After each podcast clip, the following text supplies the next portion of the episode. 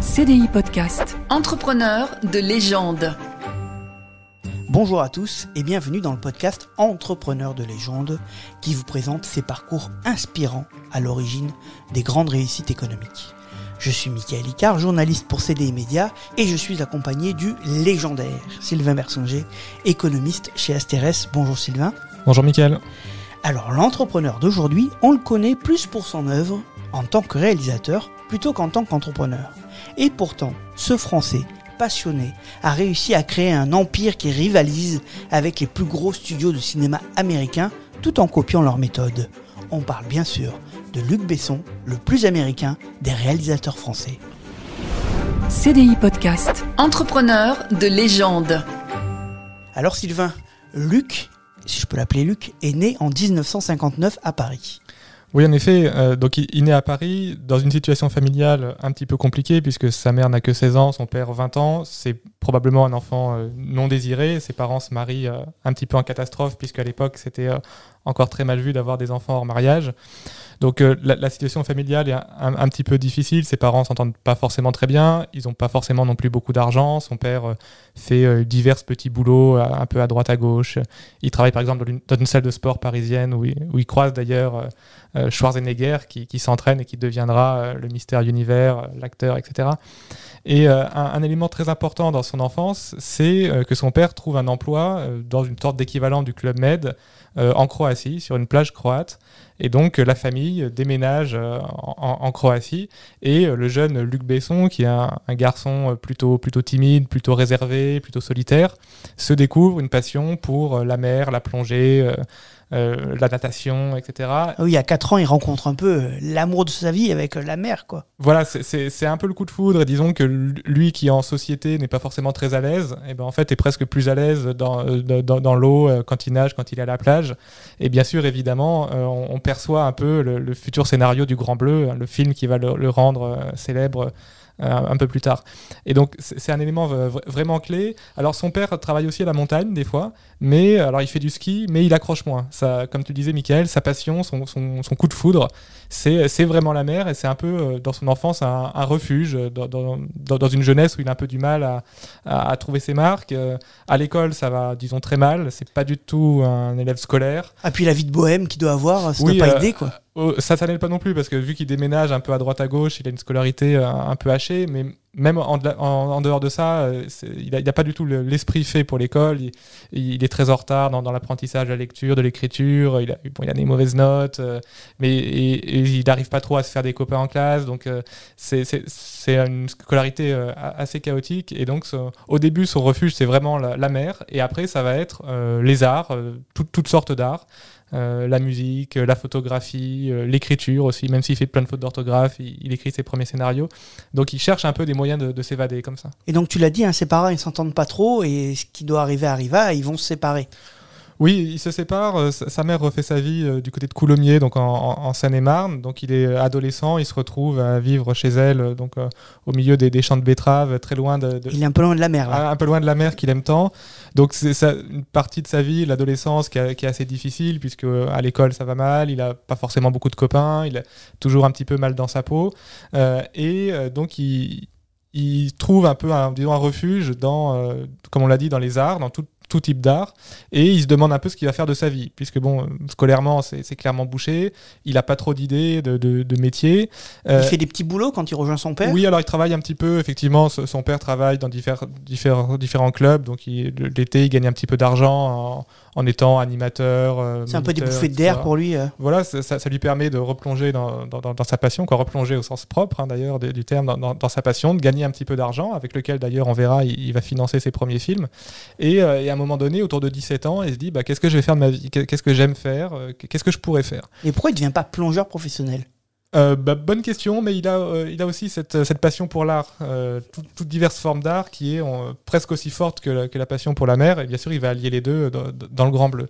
Et donc, autour de 17 ans, ça, il se demande qu'est-ce que je vais faire de ma vie? Et il se dit qu'est-ce que j'aime? Et donc, bien, sûr, il y a la natation et la mer, mais il y a le cinéma, il y a la musique, il y a la photographie. Et il se dit, bah, qu'est-ce que je pourrais faire? Je pourrais faire du cinéma.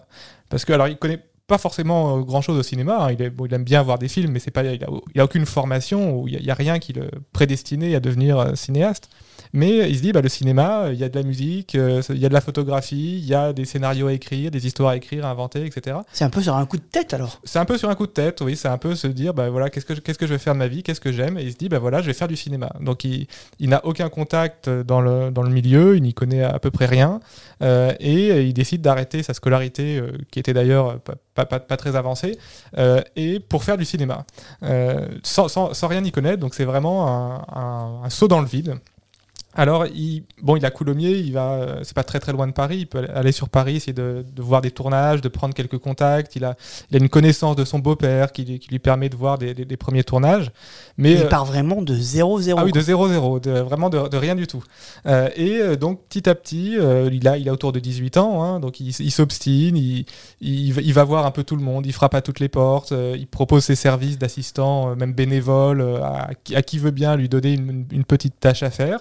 Mais rentrer dans le monde du cinéma, ce n'est pas simple. Ah bah non, c'est pas simple, mais euh, bah, petit à petit, il y arrive un petit peu à, faire quelques contacts. euh, on lui demande des services sur un tournage. Il est, il est toujours prêt à dépanner. Il, bon, il dort un peu à- chez les uns à droite à gauche parce qu'évidemment, il gagne, il gagne à peu près euh, zéro, zéro argent avec, avec ça. La, la plupart des métiers, qui, quoi, quand il donne des coups de main, la plupart du temps, c'est bénévolement. Ah oui, il a quitté Coulommiers, il est parti à Paris. hein. Donc, oui, euh, il, il, est un il peu... squatte un peu à droite à gauche. Complètement Euh, bohème, là. Voilà, c'est- la période, euh, c'est la période bohème. Et euh, donc petit à petit, il, apprend un peu le métier de cinéaste, il prend un petit peu des contacts et il va faire un premier court métrage. euh, donc, qui finance avec, son, propre argent, hein. Avec 1000 francs, il va créer la, société du, loup, les films du loup, euh, au- autour de, de- de- de ses 18 ans. Et il fait un premier court métrage qui est un fiasco euh, monumental. Même ses copains lui disent Bon, écoute, là, euh, t'as- aucune idée, voilà, c'est- raté, clairement, c'est raté. Mais il va pas se décourager. Il va continuer. Oui, parce qu'en fait, il- lui, il, sait que c'est ça qu'il veut faire. Donc, euh, il, a conscience que son premier court métrage, voilà, il, a mis à, il a mis à côté de la cible, mais, euh, mais il, a envie de, il a envie de continuer, c'est ça qu'il veut faire. Et il va faire un deuxième court métrage, donc en, en 1982, qu'il appelle L'avant-dernier, et qui est un peu mieux. Alors, c'est pas, c'est pas le succès, c'est pas, c'est pas la Mais il y a gloire. déjà un peu plus de réussite. Voilà, donc euh, disons qu'il y a quelques festivals de cinéma qui, euh, qui remarquent hein, ce court métrage. Il, il gagne euh, pas un centime avec, euh, avec le film.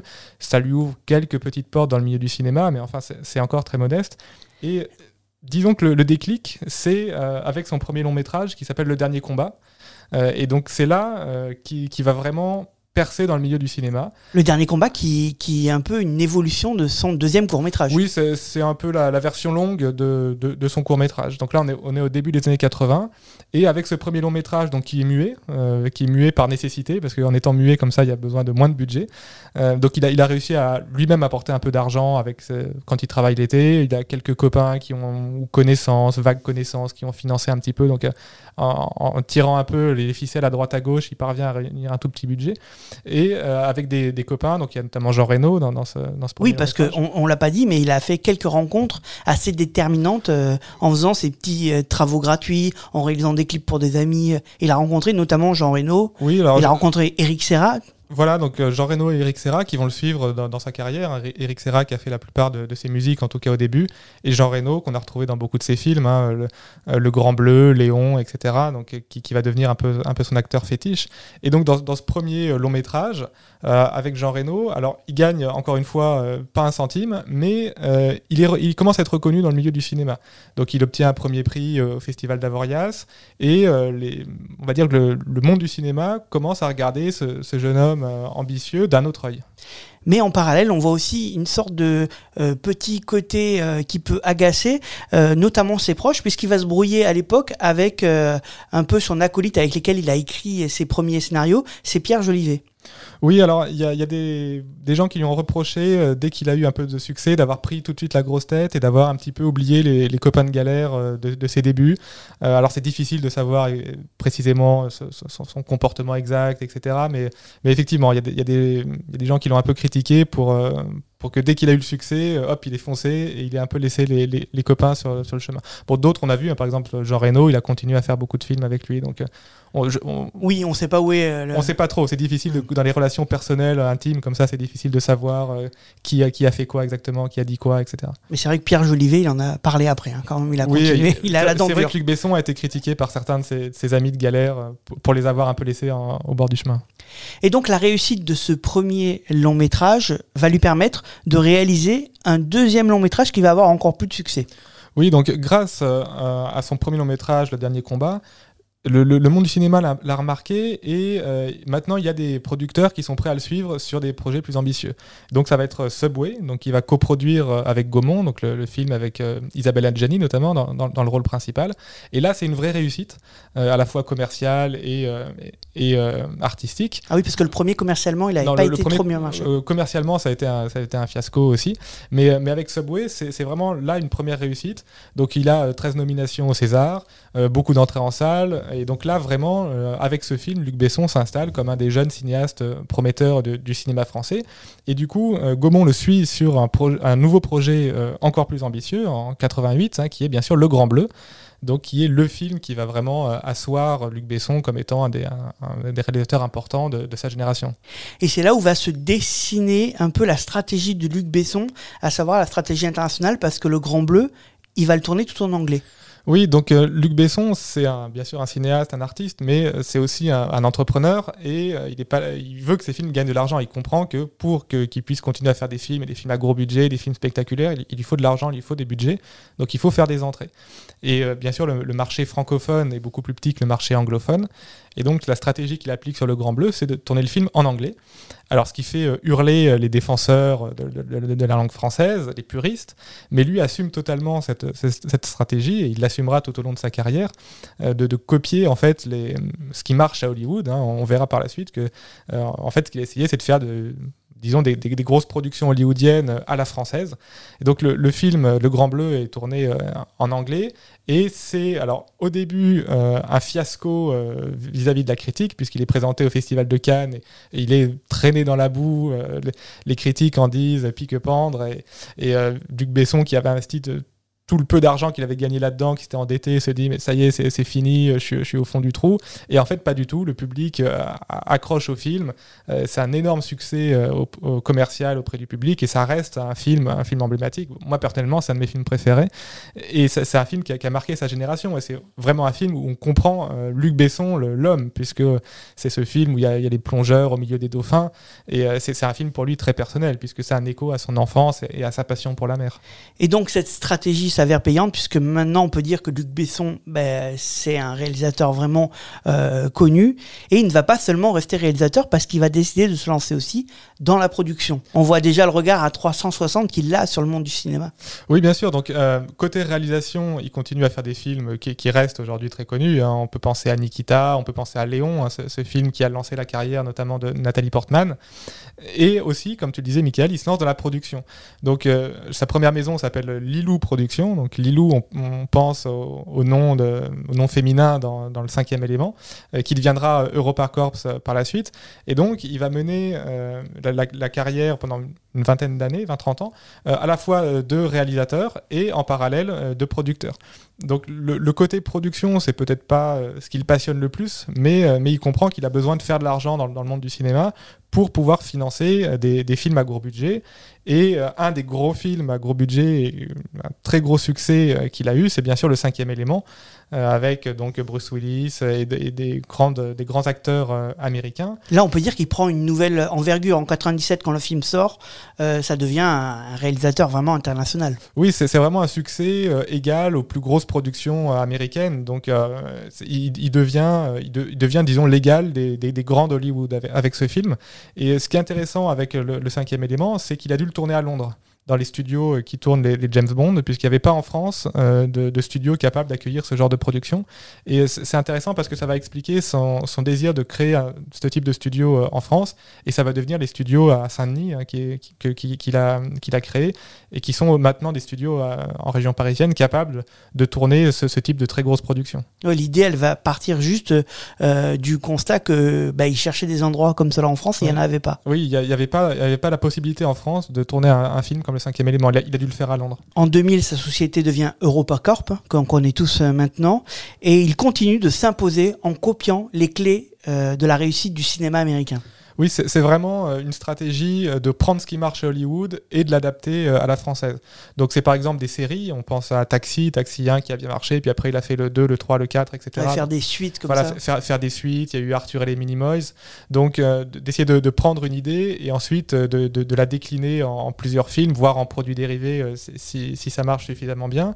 Euh, avec la stratégie, euh, on l'a dit déjà, de, de tourner quand, quand c'est possible ou quand c'est quand c'est pertinent de tourner en anglais pour toucher tout de suite un, un public international, d'essayer d'avoir des, des, grosses stars, des, des têtes d'affiche qui permettent d'attirer le, le, public euh, et l'attention.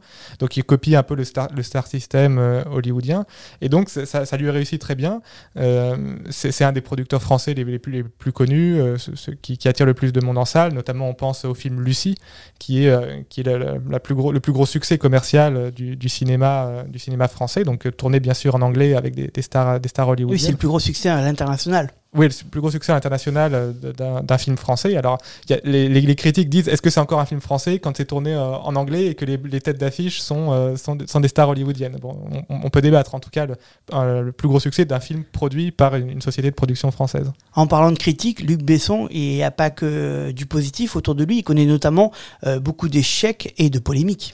Oui, alors sur, sur les polémiques récentes, c'est bien sûr les questions d'agression sexuelle plusieurs actrices qui l'ont accusé d'attouchement, de viol, de comportement déplacé. Donc c'est vrai que son image a été, euh, a été ternie ces, ces dernières années. Euh, là encore, bon, on n'est pas dans son intimité, c'est difficile de savoir exactement ce qu'il en est, mais c'est vrai qu'il a, il a été l'objet de, de, de, nombreuses critiques.